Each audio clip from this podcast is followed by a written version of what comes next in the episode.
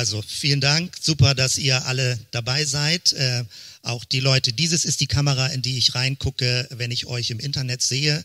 Und direkt hinter der Kamera sitzt Tobias und lächelt mich freundlich an hinter seiner Maske. Nur hier vorne darf man ja frei jetzt mit Maske stehen. So machen wir das. Wir versuchen das irgendwie so gut wie es alles geht einzuhalten. Auch wenn du jetzt im Netz zuguckst und überlegst, ob du nächsten Sonntag vielleicht dabei sein möchtest. Äh, hier ist jetzt Durchzug äh, voll durch den Raum. Es ist schönes Wetter. Es ist eine hohe Decke, also dass viel Luft auch da ist und alle gucken, dass sie, soweit es irgendwie geht, mit Masken möglich ist. Äh, also von dort her, wir versuchen das so bestmöglichst einzuhalten. Und natürlich ist das alles kompliziert kompliziert, was wir aktuell hier versuchen. Äh, es ist sehr schade, dass Gottesdienste ausfallen, dass man sich treffen kann. Äh, am vergangenen Donnerstag war ich bundesweit mit verschiedenen Pastoren in einem Zoom-Meeting dabei und Leute haben erzählt, wie sie damit zurechtkommen, also wie schwierig das ist. Äh, und natürlich haben Leute jetzt einen Vorteil, wenn sie ein Gemeindehaus haben. Also es gibt ein paar wenige Vorteile, wenn man ein eigenes Haus hat. Da kann man alle Kameras fest installieren, da kann man alles fertig hinbauen. Wir müssen ja vollständig mobil hier denken, möglichst klein, möglichst unscheinbar, auch wenn du das Geraffel hier vorne siehst. Also Lennart, ich gucke gerade mal Lennart an, der steht hinter dieser Kamera. Dieses ist unsere Hauptkamera. Und wenn ich hier rüber gucke, ist das so eine Seitenkamera, die wir auch denn hier haben und wir versuchen das mit Gerätschaften einigermaßen hinzukriegen und trotzdem sieht man, wie viel Kabelzeug das ist und das ist noch das wenigste, also wenn man sowas überhaupt live bringen möchte. Also von dort her, das ist toll, dass du mitmachst, äh, dass du auch heute gekommen bist. Du bist der Pionier in diesem ersten Gottesdienst. Das ist historisch, dass wir jetzt am 31. Mai hier im CVJM zum ersten Mal einen Live-Gottesdienst machen und äh, hier vor Ort sind. Ja, und wir versuchen das abzuschätzen, was darf online gehen, was darf nicht online gehen, weil man darf natürlich nicht persönliche Dinge online bringen. Ich könnte zum Beispiel jetzt nicht direkt gratulieren zum Geburtstag oder irgendwelche persönlichen Dinge, wo man denkt, wo könnten die sein? Aber unser Online-Stream ist nicht vollständig öffentlich. Also alles, was hier geschieht, werden wir nochmal kontrollieren und dann äh, definitiv erst öffentlich machen. Und es bleibt dann, weil es auch musikempfindlich ist, mit Gebetszeit manchmal oder Musikrechten muss man drauf aufpassen, was geht. Das darf man für 48 Stunden, soweit ich weiß. Es gibt Sonderrechte Rechte aktuell für Streaming, aber ähm, ansonsten muss man auf alles sehr genau aufpassen. Und das heißt, ähm, das, was wir jetzt hier machen, ist für unsere Gemeinde online. Also hier sitzen jetzt, äh, wenn ich richtig gezählt habe, müssten es neun Leute sein, richtig gerechnet habe. Also sechs Leute sind im Team, die das jetzt vorbereitet haben, hier technisch, musikalisch oder Zoom euch begrüßt haben. Und weil wir leider mit Zoom das heute Morgen äh, hier von der Internetverbindung äh, ein bisschen instabil gewesen ist, haben wir euch alle durchgeleitet und wir hoffen, dass jetzt alle anderen jetzt im Stream mit zugucken können. Und der Stream ist den ganzen Tag verfügbar. Solltest du irgendwie zu spät reingekommen sein und noch gerne mal die Anbetungszeit von vorne hören, dann kannst du das gerne machen. Man kann in einem Stream, äh, Stream zurückgehen und äh, Dinge dann auch von vorne nochmal wieder anhören. Das einfach mal zu den ganzen Erklärungen. Also auch wenn das alles so strange und so komisch ist, was wir hier an äh, Situationen haben, äh, es ist irgendwie auch historisch, also was man miteinander erlebt und äh, Kirchen versuchen äh, miteinander zurechtzukommen. Und natürlich lebt das kirchliche Leben davon, dass man Hallo sagt, dass man sich umarmt, dass man die Hand schüttelt, dass man sich näher kommt und dieses ganz komische auf Distanz sein und trotzdem versuchen, eine Art von Nähe hinzubekommen, ist eine ganz schwierige Herausforderung. Dass man nicht bagatellisiert, nicht sagt, naja, so schlimm ist das alles nicht und umgekehrt auch nicht überdramatisiert, ähm, weil natürlich es gibt keine hundertprozentige Sicherheit. Ähm, es könnte immer irgendwas passieren. Und man muss versuchen, es so gut wie möglich äh, Vorsorge zu treffen, nicht leichtsinnig zu sein, nicht unverantwortlich sich zu verhalten. Aber es gibt keine hundertprozentige Sicherheit, weil es auch noch gar nicht eine vollständige Datenlage gibt. Ich wollte eigentlich gar nicht so viel zu diesem Thema sagen, weil ich finde, manchmal ist es auch so viel, dass man es nicht mehr hören kann. Und doch ist es natürlich für uns besonders. Also was wir jetzt als Gemeinde hier machen, dass wir zum ersten Mal an diesem Standort sind, äh, bisher nur äh, als Team, aber jetzt zum ersten Mal mit einem Live-Gottesdienst. Und es ist ehrlich gesagt auch ein bisschen komisches Gefühl. Also ich weiß nicht, wie es euch Musikern, jetzt Dalia und Tobias ging, hier vorne zu sein. Man sieht dann so ganz vereinzelt Leute sitzen, weiß, dass vielleicht noch ein paar mehr Leute zugucken, dann gehen wir von aus. Und äh, irgendwie ein ganz komisches Gefühl, also sowas zu machen und auch zu reden. Und äh, wir tasten uns da alle rein und hoffen, dass wir gemeinsam das so sortiert halten. So, das jetzt einfach mal zu diesem ganzen Orgasachen oder zu Erklärmustern, die wir haben. Ich würde gerne, dass, ich hoffe, dass uns das gelingt, uns äh, inhaltlich zu konzentrieren. Also bei der Anbetungszeit, ich hoffe, es gelingt dir, auch wenn alles so seltsam ist, trotzdem zu beten und zu singen und sich innerlich zu sammeln und Zuversicht zu bekommen. Und ähnlich auch äh, sich auf einen Bibeltext zu konzentrieren. Und auch das, was wir heute neu machen, weil gestern das auch noch nicht klappte, wie wir Beamer sortiert bekommen, haben wir so eine, auch eine Notvariante gemacht. Alles nochmal umgebaut und jetzt hier vorne das hingebaut. Und jetzt kann man das mal so machen, als wäre das so ein großer LED-Bildschirm. Das ist natürlich irgendwie auch cool. Dann hat man nicht so einen großen Beamer hinter sich, sondern man hat das direkt hier. Und ich habe extra die Schrift groß gemacht, dass denn das man auch hinten lesen kann. Also, was ich mit euch heute ein bisschen bedenken möchte, ist folgendes. Pfingsten. Pfingsten, klar, Pfingsten hat mit dem Heiligen Geist zu tun und irgendwie hat man schon mal gehört, Ausgießung des Heiligen Geistes, Apostelgeschichte 2. Ähm, was hat das alles mit Pfingsten zu tun? Aber wenn man Kirchen, also vom Kirchenjahr das durchgeht, die großen kirchlichen Feste, denkt man, Pfingsten, was ist Pfingsten? Also die großen Feste kann man ja zählen an einer Hand. Das große Fest ist Weihnachten, dann kommt Karfreitag, dann kommt Ostern, die Auferstehung, dann kommt Himmelfahrt, okay, das ist schon in Richtung Männertag und wer weiß was geworden. Und dann kommt irgendwie auch noch Pfingsten, wie das fünfte Rad am Wagen. Was ist Pfingsten? Also wer natürlich sich ein bisschen in der Bibel auskennt, weiß eben, es geht um den Heiligen Geist. Und da ist was passiert. Und wenn ich das für mich ganz kurz formulieren würde, würde ich sagen, ohne Pfingsten ist alle Religion tot. Das ist meine kürzeste und direkteste Formulierung. Wenn Pfingsten gelöscht wird aus der Bibel, wärst du und ich nicht heute Christ oder Christin? Die Botschaft wäre gar nicht angekommen zu uns. Es wäre irgendwo in der Geschichte versandet, was passiert ist, wenn nicht der Heilige Geist mit dieser Energie, mit dieser Kraft, mit diesem Feuer, mit diesem Wind, wie es in der Bibel beschrieben wird, Menschen berührt und erfüllt und im guten Sinne unter Strom gesetzt hat. Wenn das nicht geschehen wäre, wäre es alles historisch geblieben. Ein Ereignis heute vor fast 2000 Jahren. Wenn nicht Pfingsten wäre, würde Christsein eine moralische Religion sein. Dann wäre es sowas wie einfach Pflichten erfüllen, ein guter Mensch, sich anstrengen, ein guter Mensch zu sein. Pfingsten hat mit was völlig Neuem zu tun. Es hat damit zu tun, dass Gottes Lebensenergie in Menschen hineinkommt. Nicht zwangsweise, nicht wenn Leute das nicht wollen. Aber das Angebot ist da, dass Gottes Lebensenergie, der Geist Gottes wird auch als Atem Gottes, als Atem des Lebens beschrieben, dass dieser Geist Gottes, ewiges Leben, dynamisches Leben, in unser Bewusstsein, in unsere Psyche, in unser Herz hineinkommt. Pfingsten, damit steht und fällt alles. Wenn zum Beispiel Kirchengemeinden manche Traditionen gibt, die sie sind ein bisschen sehr kritisch gegenüber dem Heiligen Geist. Das Wirken des Geistes, wozu das Wirken, Geistesgaben, Empfindungen, Erfüllungen, alles irgendwie zu emotional oder was auch immer Leute dann sagen. Wenn man Pfingsten und den Heiligen Geist versucht klein zu halten, lebt eine Gemeinde nicht mit Begeisterung, nicht mit Energie, nicht mit Inspiration.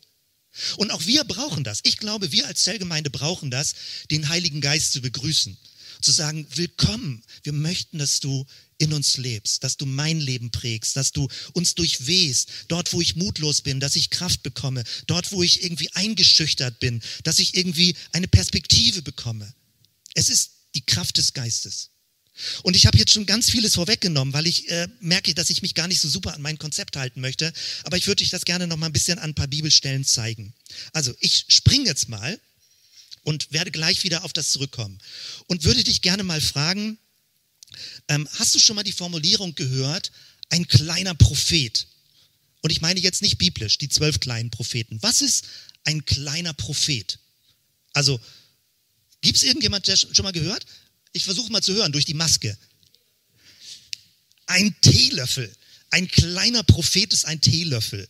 Und das hat einen ganz bestimmten Grund. Wir können das ja jetzt so schlecht machen mit nach vorne kommen und ans Mikro, weil dieses ist jetzt mein Mikro, in das ich reinsprühe und das äh, tauschen wir dann dementsprechend, also wer welches Mikro hat. Ähm, ein kleiner Teelöffel. Ein kleiner Teelöffel ist ein kleiner Prophet. Und das hat folgende Bewandtnis. Wenn du am Mittagstisch sitzt und rechts und links vielleicht Messer und Gabel oder ein Löffel und oben am Kopfende des Tellers ist ein Teelöffel, dann heißt das, es wird noch Nachtisch geben. Ich kenne das von meinem Schwiegervater, der ganz stark, also ein kleiner Prophet. Und da gibt es einen kleinen Löffel und klar ist, es wird noch Eis geben oder Quarkspeise oder irgendwie was. Es ist ein kleiner Prophet am Tisch. Wir haben ja in der ganzen vergangenen Woche und den vergangenen Wochen diese ganzen Kabel bestellt und mussten gucken, wie wir Gerätschaften zusammenbekommen. Und Paketdienste arbeiten heutzutage ja so, dass du mit Online-Tracking ganz genau verfolgen kannst, wann kommt das Paket in welcher Stunde und manche Paketdienste machen das sogar so, wenn du online dir das anguckst, dass du sehen kannst, wo gerade der Auslieferungswagen ist und wie viele Stationen er noch vor dir hat, bis er bei dir zu Hause ankommt. Und dann siehst du noch, noch drei Stationen, noch zwei Stationen. In zehn Minuten wird er klingeln. Diese Ankündigung, diese Kraft der Vorschau, des Vorguckens, des Ankündigens, also des prophetischen Ankündigens, das hat mit Pfingsten zu tun.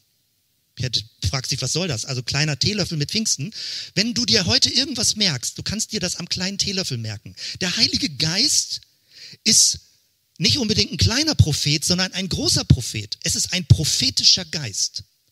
Und wenn man Pfingsten nur rückwärtsorientiert historisch versteht, dann ist Pfingsten, okay, vor 2000 Jahren kannst du einen Bibeltext lesen, okay, naja gut, okay, man sollte es vielleicht auch für heute haben, aber Pfingsten, also Erfüllung mit dem Heiligen Geist, besondere, sagen wir mal, Dynamiken, Offenheit, Lebensenergie, wie ich eben sagte, aber Pfingsten ist mehr, Pfingsten ist eine Prophetie über uns hinaus.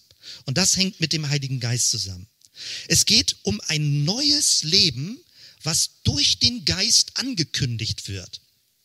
Und es gibt einen Begriff, über den ich ein bisschen gleich noch sprechen möchte. Das ist ein Begriff, der gleich folgendermaßen heißt, dieses waren meine Bilder, ich habe das gerade übersprungen.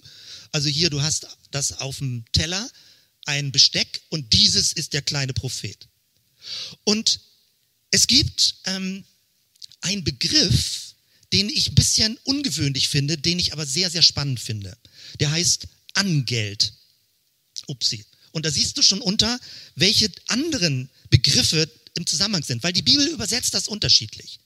Es gibt Bibeln, die reden von dem Angeld des Geistes. Martin Luther übersetzt mit Unterpfand des Geistes. Oder andere übersetzen mit einer Anzahlung des Geistes. Also nicht, dass der Geist eine Anzahlung macht, sondern der Geist ist eine Anzahlung. Der Geist Gottes ist ein Angeld. Der Geist Gottes ist ein Unterpfand. Man denkt sich, äh, warte mal, warte mal. Und man spürt, irgendwas ist da eine verdrehte Welt dahinter. Ich glaube, das hört man sogar auf dem Mikro. Wir sind mitten in der Stadt mit offenen Fenstern, gerade äh, äh Krankenwagen, Sirene, die hier vorbeifährt. Also Angeld, Unterpfand, Anzahlung. Es geht darum, dass der Geist Gottes als eine Anzahlung zu Pfingsten gegeben wurde. Das ist doch ganz spannend, da kann man noch drüber stolpern. Und eine Anzahlung ist, wenn man es anders formuliert, sowas wie eine feste Zusage, eine Zusicherung.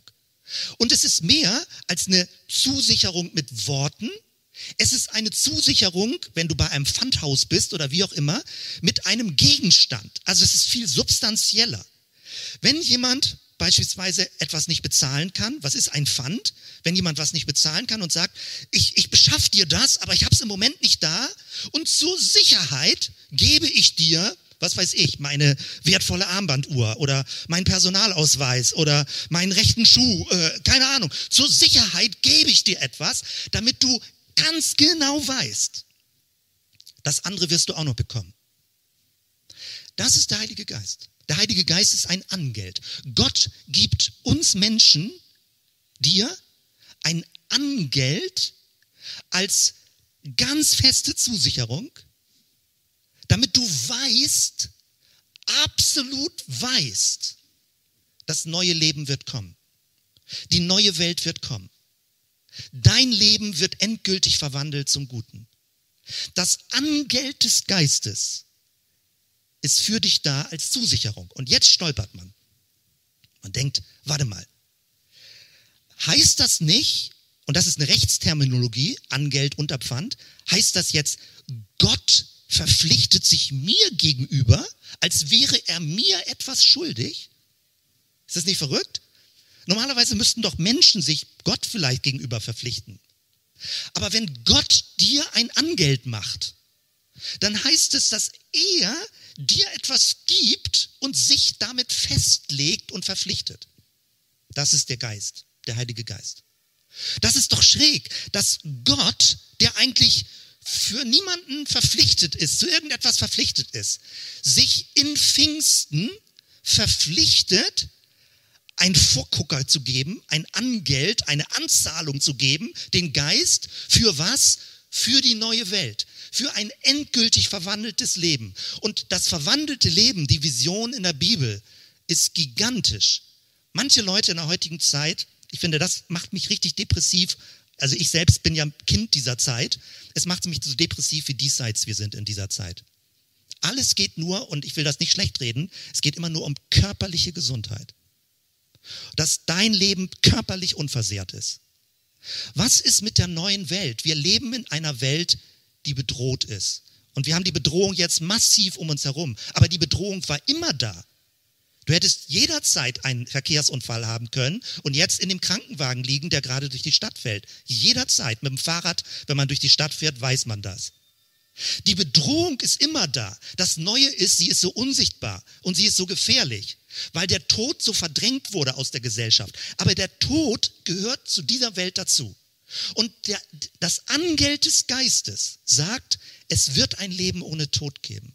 Es wird ein Leben ohne Schmerzen geben. Es wird ein Leben ohne Vergänglichkeit geben. Es wird es geben. Und du kannst es jetzt schon sicher wissen, weil Gott dir seinen Geist gegeben hat. Das ist die Logik. Gott verpflichtet sich, der zu nichts verpflichtet wäre. In Pfingsten verpflichtet er sich und gibt uns ein Pfand in die Hand, förmlich ein Faustpfand, ein Besitz Gottes, ein Unterpfand. Ich zeige dir das nochmal an einer Bibelstelle, weil ich jetzt allgemein da durchgegangen bin und zeige dir mal drei Verse aus dem zweiten Korintherbrief Kapitel 5. Dort steht, fast als wenn die Situation in der heutigen Zeit beschrieben wird. Solange wir in diesem Körper leben, liegt eine schwere Last auf uns. Am liebsten wäre es uns, Menschen wünschen sich, es wäre anders. Am liebsten wäre es uns, wenn wir nicht erst sterben müssten, um unseren neuen Körper anziehen zu können. Alles geht um einen neuen Körper, um eine verwandelte und transformierte Welt. Dass diese Welt nicht das letzte Wort hat. Diese Welt ist nicht der Endzustand der Welt mit all dem, was wir auch aktuell erleben. Wir möchten, wir sehnen uns, wir möchten, schreibt Paulus, den neuen Körper einfach über den alten ziehen, damit alles vergänglich vom Leben überwunden wird. Wir möchten als einfach neu umkleidet werden und Paulus beschreibt ja auch so die Auferstehung. Aber wenn diese neue Umkleidung nicht geschieht, dass Christus die Transformation der Welt einleitet, bevor wir sterben, werden wir alle durch den Tod hindurchgehen. Ausnahmslos. Wir wünschten, es wäre nicht so, aber wir werden alle den Tod erleben. Nur das ist nicht das letzte Wort. Und das ist nicht das, wo Paulus sagt, Leute, lasst euch davon nicht hypnotisieren. Ich rede nicht von Verantwortungslosigkeit, nicht, dass das jetzt so verstanden wird, alles easy und wo ist das Problem. Ich rede darum, einen größeren Horizont zu haben. Und selbst wenn es Bedrohung gibt, selbst sollte man irgendwo was falsch gemacht haben, du lebst in einem größeren Kontext. Und Gott, der Geist, wohnt in dir. Gott ist mit dir. Er trägt und erhält dein Leben. Und jetzt kommt das, was ich eben die ganze Zeit ausgeführt habe. Es gibt drei Stellen im Neuen Testament. Eine habe ich euch hier rausgegriffen. 2. Korinther 5, Vers 5. Auf dieses neue Leben hat uns Gott vorbereitet, indem er uns als sicheres Pfand dafür schon jetzt seinen Geist gegeben hat. Das ist das Unterpfand das Angeld, die Anzahlung. Er hat uns darauf vorbereitet, indem er sagt, mein Geist weht in dein Leben hinein. Sei getrost, sei gewiss, ich bin bei dir, egal welche Bedrohung dich umgibt. Ich lebe in dir. Ich halte dich fest. Sei getrost. Und das ist total spannend, wenn man das so vor Augen hat. Nun kann man natürlich fragen, woran merke ich, dass der Geist Gottes in mir drin ist? Nun ist es einfach eine Zusage Gottes, wenn du betest, komm Heiliger Geist. Jesus sagt, äh, wenn schon irdische Väter ihren Kindern nicht irgendwie eine Schlange oder einen Stein geben, glaubt ihr doch nicht ernst, dass wenn du um den Heiligen Geist bittest, dass Gott dir irgendwas Komisches gibt. Gott reagiert auf die Bitte um den Heiligen Geist. Und trotzdem fragt man sich, ja, fühle ich das irgendwie? Kann ich das irgendwie merken? Ob ich erfüllt bin mit dem Heiligen Geist. Ich glaube, man kann es, aber es hängt ein bisschen vom Persönlichkeitstyp ab. Man merkt es durch starke Freude, durch eine innere Gewissheit und Zuversicht, eine, eine, eine aufatmende, aufrichtende Kraft in einem drin. Aber ganz konkret merke ich, dass der Heilige Geist in mir wohnt durch folgende drei Punkte. Erstens, er verweist mich immer auf Jesus. Jesus wird mir irgendwie lieb. Jesus inspiriert mich. Jesus begeistert mich. Von Jesus möchte ich lernen. Das ist ein Wirken des Geistes. Wenn du Interesse an Jesus bekommst, kannst du gewiss sein, Gottes Geist wirkt in dir. Wenn du wenig Interesse an Jesus hast, bete neu um den Heiligen Geist und er wird dir wieder Jesus vor Augen führen. Das zweite, der Geist betet mit uns zu Gott, aber Vater. Eine Gottesbeziehung, eine Verbindung, eine innere Kraft, eine Freude zu Gott zu gehören. Und das dritte, der Geist hält die Sehnsucht für Gottes neues Friedenswelt wach. Diese Sehnsucht, dieses innere Gespür. Man wünschte sich zu sagen, ach, diese Welt ist einfach nur schön, easy, totales gutes Leben, alles entspannt. Das hat sich für die letzten Monate erledigt. Alles easy, alles entspannt, irgendwie schön einfach immer nur Urlaub irgendwo machen und Füße hochlegen und den Sonnenschein genießen. Diese Kiste ist jetzt erstmal vorbei. Aber so ist diese Welt auch gar nicht. Das war ja eine Täuschung in unserer Kultur. Diese Welt ist eine vorläufige Welt. Und diese vorläufige Welt wird zu einem Ende kommen, sie wird verwandelt werden und in eine ewige Welt, wo der Tod nicht mehr ist, verwandelt werden. Das ist sehr spannend. Und diese Sehnsucht, auch diese innere Zerrissenheit manchmal, die so anstrengend ist, diese Sehnsucht bewirkt der Heilige Geist. Als ich zum ersten Mal erlebt habe, dass der Geist Gottes in mir stärker wirkt und das bewusst gebetet habe, bin ich freihändig mit dem Fahrrad durch eine Kirschblütenwiese äh, gefahren, also Bäume, also Kopfsteinpflaster, freihändig Fahrrad. Also gut, dass nichts passiert war. Und ich habe Lobpreislieder gesungen. Ähm, und weil ich die Texte nicht mehr kannte, fing ich irgendwie an, anders Texte zu singen. Und im Nachhinein habe ich gemerkt, dass das in Sprachenbeten ist. Ich wusste das vorher nicht. Das ist, ich, für mich war das so inspirierend, äh, Fahrrad zu fahren an einem Sommertag anhand von, äh, entlang von blühenden Bäumen. Blühende Bäume. Das ist der Heilige Geist. Wenn du irgendwie Zeit hast, geh heute oder die Woche, geh raus in die Natur, rieche die, die, die Blüten, rieche die Kraft des Lebens und dann bete, komm Heiliger Geist, erfüll mein Leben, durchdring mein Leben, inspiriere mich, erfrische mich, erneuere mich. Der Geist Gottes wartet auf dein Gebet, dass du möchtest, dass er in dir wirkt. Und er wirkt in jedem anderen Menschen, in jedem Menschen unterschiedlich, so wie es ihm entspricht. Und der letzte Vers dazu. Paulus schreibt direkt im Anschluss, deshalb sind wir jederzeit zuversichtlich, auch wenn wir in unserem irdischen Leib noch nicht bei Gott zu Hause sind. Wir glauben an Gott, wir machen vielleicht einzelne Erfahrungen, aber so richtig zu Hause bei Gott sind wir nicht in der neuen Welt. Wir leben noch in der Fremde, wie die Bibel sagt. Wir leben noch wie in einem Zelt, wo das Wind durchweht, wo der Wind durchweht. Wir haben noch keine feste Behausung mit unserem jetzigen Körper. Und Paulus redet von Zuversicht. Und man kann nun wirklich nicht behaupten, dass die damaligen Christen vor 2000 Jahren ein einfacheres Leben hatten als wir heute. Mit all dem, was sie damals an Bedrohungen hatten, an Gefährdungen, an täglicher Todesbedrohung, wie Paulus gelebt hat. Das soll das auch nicht bagatellisieren oder schwach machen. Ich will nur damit sagen, Paulus hatte eine Vision und eine Kraft und eine Zuversicht trotz der ganzen schwierigen Umstände. Und weil ich tendenziell von meinem Persönlichkeitstyp ein bisschen ängstlich, vorsichtig zurückgezogen bin, brauche ich die Kraft des Heiligen Geistes. Ich brauche es. Geist Gottes, komm, erfülle mich. Inspiriere mich, weil sonst krümme ich mich. Sonst werde ich zurückgezogen. Sonst sehe ich überall nur Gefährdung und Gespenster und Monster. Ich möchte dich anregen, auf, nicht aufregen, anregen, inspirieren, auf, aufsammeln, einsammeln, keine Ahnung, was, mir fehlt gerade das passende Wort. Du verstehst, was ich meine. Ich möchte dich herausfordern, das wollte ich sagen. Ich möchte dich herausfordern, selbst aktiv zu beten. Komm, Heiliger Geist. Heute ist Pfingsten. Mach es nicht zu irgendeinem Pfingsten, mach es zu deinem Pfingsten. Und ich rede jetzt auch nochmal Wurst in die Kamera. Wenn du zu Hause auf dem Wohnzimmer, ähm, am Wohnzimmertisch guckst oder auf dem Sofa und die Beine hochlegst und denkst, naja gut, mal sehen, was da so kommt. Ich rede dich auch direkt an. Bete, komm, Heiliger Geist, neu. Erfülle mich neu in meinem Leben. Und die Bibel spricht davon, dass wir immer neu erfüllt werden. Es ist ein Wechselspiel, dass wir beten. Beten ist ein offenes Empfangen, ein, ein Erwünschen. Jeden Morgen neu. Willkommen, Heiliger Geist, in meinem Leben. Ich begrüße dich. Guten Morgen, Heiliger Geist. Lass uns durch diesen Tag gehen. Hilf mir, deine Impulse zu hören. Mach es zu deinem Pfingsten heute. Dass wir mal ausblenden, was alles seltsam ist gerade in der Welt dass wir sagen, ich möchte diese tiefe Beziehung, Jesus vor Augen, aber lieber Vater sagen, Gott, du bist mein Schöpfervater, meine Schöpfermutter im weitesten Sinne. Es geht nicht um um äh, ein Geschlecht bei Gott. Der Begriff Vater meint der Ursprung des Lebens in hebräischer, alte orientalischer Sprache. Der Vater ist der Ursprung, die Quelle des Lebens, das meint das. Bete Gott an als die Quelle des Lebens, freu dich an Jesus und sehne dich nach der neuen Welt. Und dass der Geist Gottes sich in dir frei bewegen kann. Das ist das. Mich mich hat das nochmal so inspiriert, jetzt auch in der letzten Woche in der Vorbereitung, dieses Wort Angeld und dieses unglaublich verdrehte, dass der Gott, den wir anbeten, in seinem Geist sich verpflichtet, uns eine Zusicherung, ein Pfand, eine Zusage, ein Angeld zu geben, damit du und ich, du und ich, draußen auch im Internet dabei, damit du und ich, wir eine absolut feste Gewissheit haben. Das neue Leben ist auf dem Weg.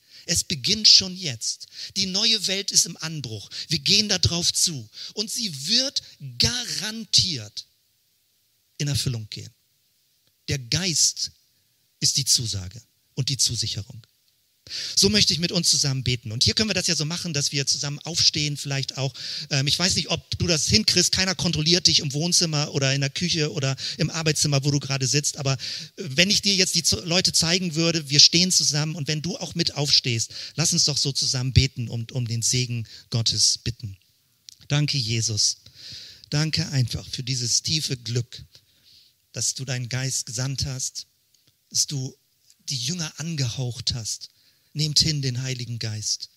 Das, wovon du erfüllt warst, diese Kraft, diese Person Gottes, diese unmittelbare Intimität, wo du so innerlich völlig unter Strom warst, um Menschen zu berühren, sie aufzurichten, sie zu heilen, ihnen gute Worte zu sagen und sie zu inspirieren für ein Leben über diese Welt hinaus. Danke, Jesus. Danke für deinen Geist. Und dein Geist ist nicht limitiert auf bestimmte Menschen. Dein Geist ist nicht für den Besseren und für den Schlechteren nicht. Dein Geist macht keine Unterschiede. Dein Geist ist für jeden Menschen da, der offen ist und darum bittet und danach fragt. Danke, Jesus. Und ich möchte dich einfach innerlich mit einladen und bitten, dass du so mitbetest. Komm, Heiliger Geist, erfüll mein Leben neu, jetzt, in diesem Moment. Für Jesus mir vor Augen dass ich sehe, wer der Meister und wer der Messias ist. Danke für diese Beziehung zum Vater, zum Ursprung des Lebens.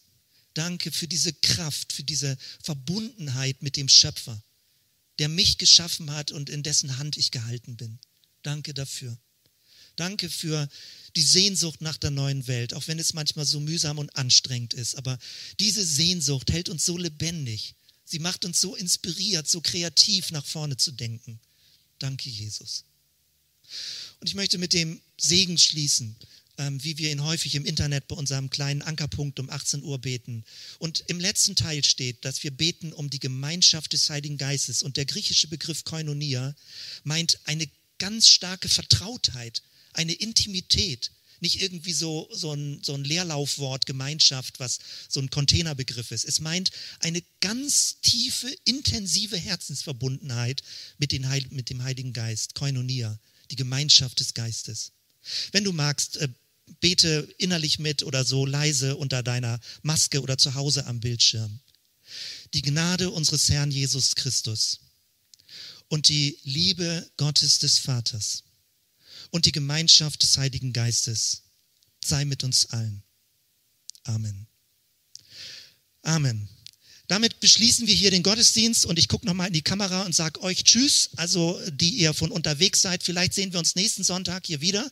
Wir gucken mal, wie wir es auch mit Kindern in den Wallanlagen machen können, vorausgesetzt das Wetter ist schön äh, und dass wir dementsprechend da eine, eine Regelung finden an der Stelle. Ansonsten lasst die erzählen von allen anderen, die hier dabei waren, äh, wie es gewesen ist, wie sie es empfunden haben. Es wäre schön, wenn wir uns in größerer Runde treffen. Es sind noch ein paar Plätze frei. Ansonsten schönen Sonntag dir und äh, tschüss bis nächsten Sonntag oder während der Woche.